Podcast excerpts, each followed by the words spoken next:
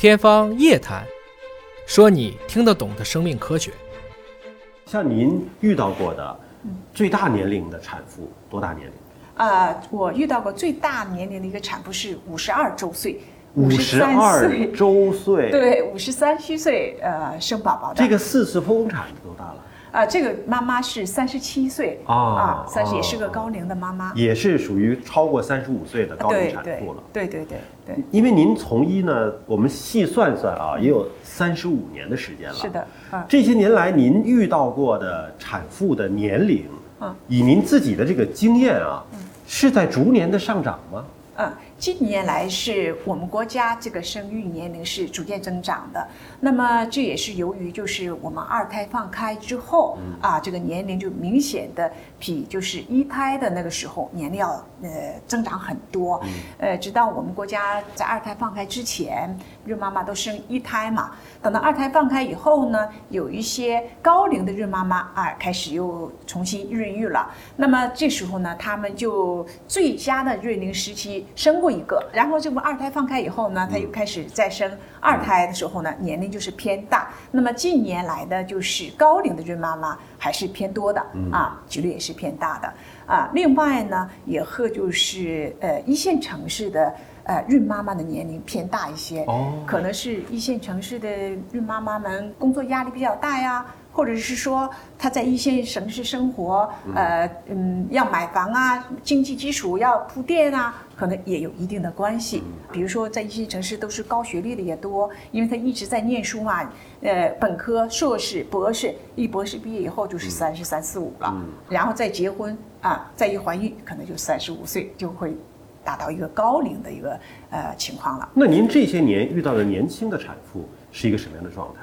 他们怎么就想的那么开，对吧？年纪轻轻就把孩子生了，呃，年就是近年来的那个普遍的孕妈妈年龄是增加的，啊，就是啊增加的，当然也有一些适龄的一些孕妈妈，呃，那么这样呃孕妈妈呢，多半都是什么呢？就是呃第一胎的，嗯呃二胎的肯定都是年龄大的比较多哈，嗯那么一胎的孕妈妈呢，多集中在呃。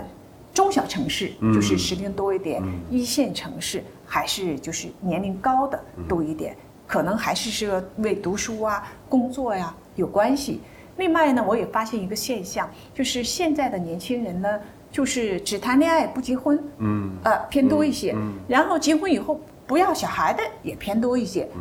可能是和现在的这个社会的发展，年轻人比较 open 嘛，比较比较开放，呃，两个人的世界可能对生活会更好，啊，那您您遇到的那个五十二、五十三岁生孩子的这个孕妈妈，她是一个什么样的情况吗？是二胎吗？还是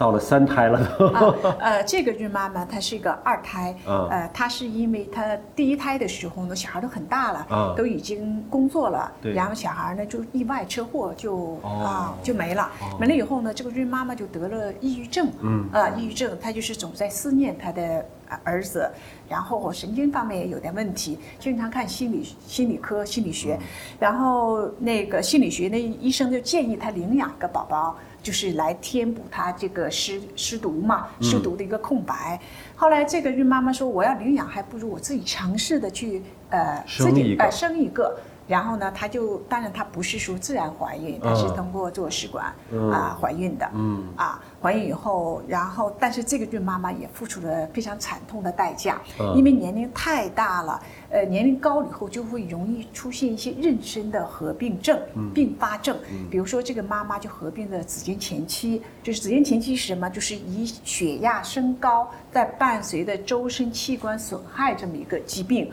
啊、这个孕妈妈呢，三十三周。呃，就不得已，我们就做了剖腹产。为什么这个剖腹产呢？因为他血压高以后呢，他自己呢又没在意，呃，又没定期的去产检，就发生一个脑血管意外，就类似于脑中风，哦呃，差不多就是由于血压高导致血管破裂了，呃，然后脑中风就有点就是。半身的一个不遂、啊，半身不遂啊，脑中风这样一个症状，但是他治疗的又及时，呃，然后我们就做了一个手术，做手术有小朋友还挺好，宝宝还挺好，但是这个孕妈妈怀孕以后导致这样一个脑中风的这样一个事情发生了，所以呃惨痛也是蛮惨痛的。就宝宝是平安的，啊，对，宝宝是平安的，但是可能妈妈的生活可能还需要别人来照顾了。对对，嗯。因为它一侧肢体都已经那个嗯不好用了，嗯。呃，所以呢，我们一直在呼吁，就是说一定适龄的时候、孕龄的时候去怀孕，就是该做什么事情的时候就做什么事情，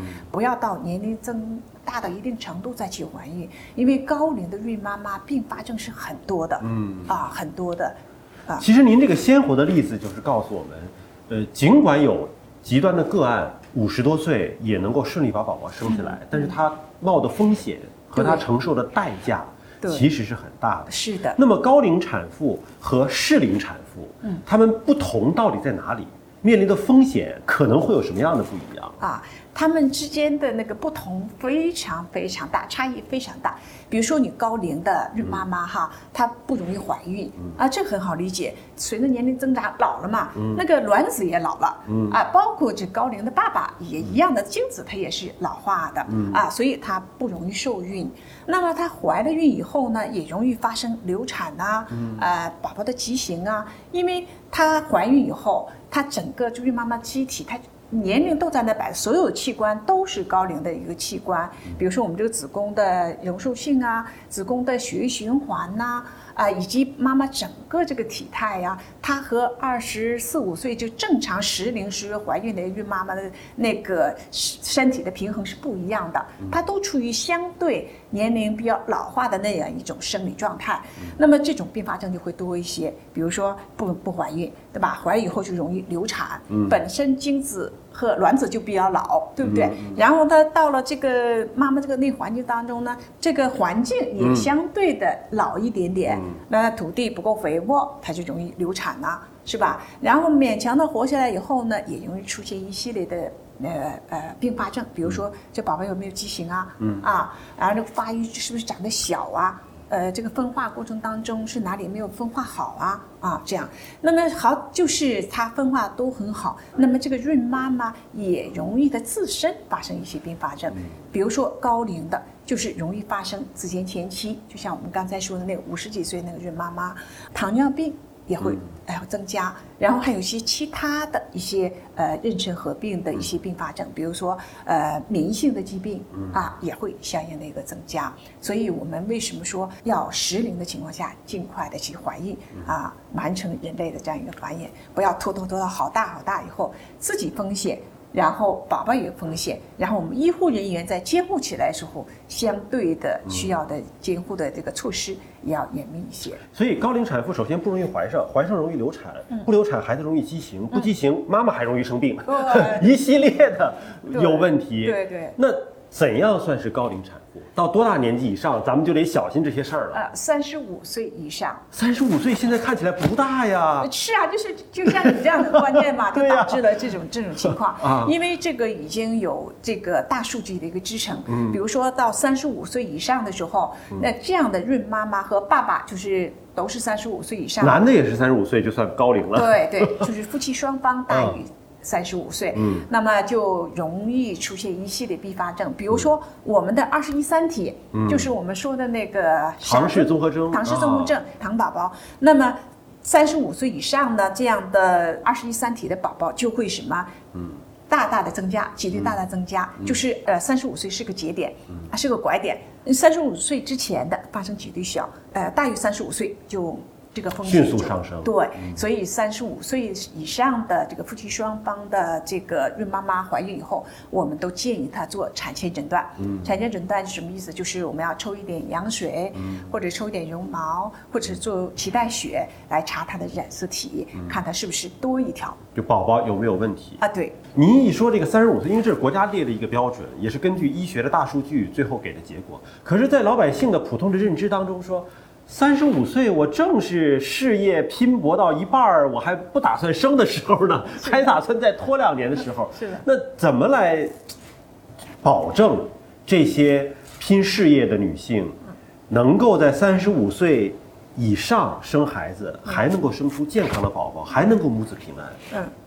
呃，这是就是目前我们面临这个围产医生的一个很大的一个问题哈，因为经常经常会面临到这样的一个高龄的孕妈妈，所以我们在平时的时候科普的时候也去呼吁，就是尽量三十五岁之前是怀孕生宝宝。如果说由于某种原因，事业呀、家庭啊等等，到了三十五岁以后，那么一定要看高危门诊，要找就是有经验的医生来。监测整个这个孕期的过程，防止一些并发症的发生。其中有一项就是我刚才讲的产前诊断，产前诊断。啊啊要做，因为呃高龄了嘛，呃生宝宝的并发症多，然后每个孕妈妈都期待生一个健康的宝宝，对。所以我们这个产前诊断就显得尤为重要了。嗯。啊，好，的。谢谢您，感谢您。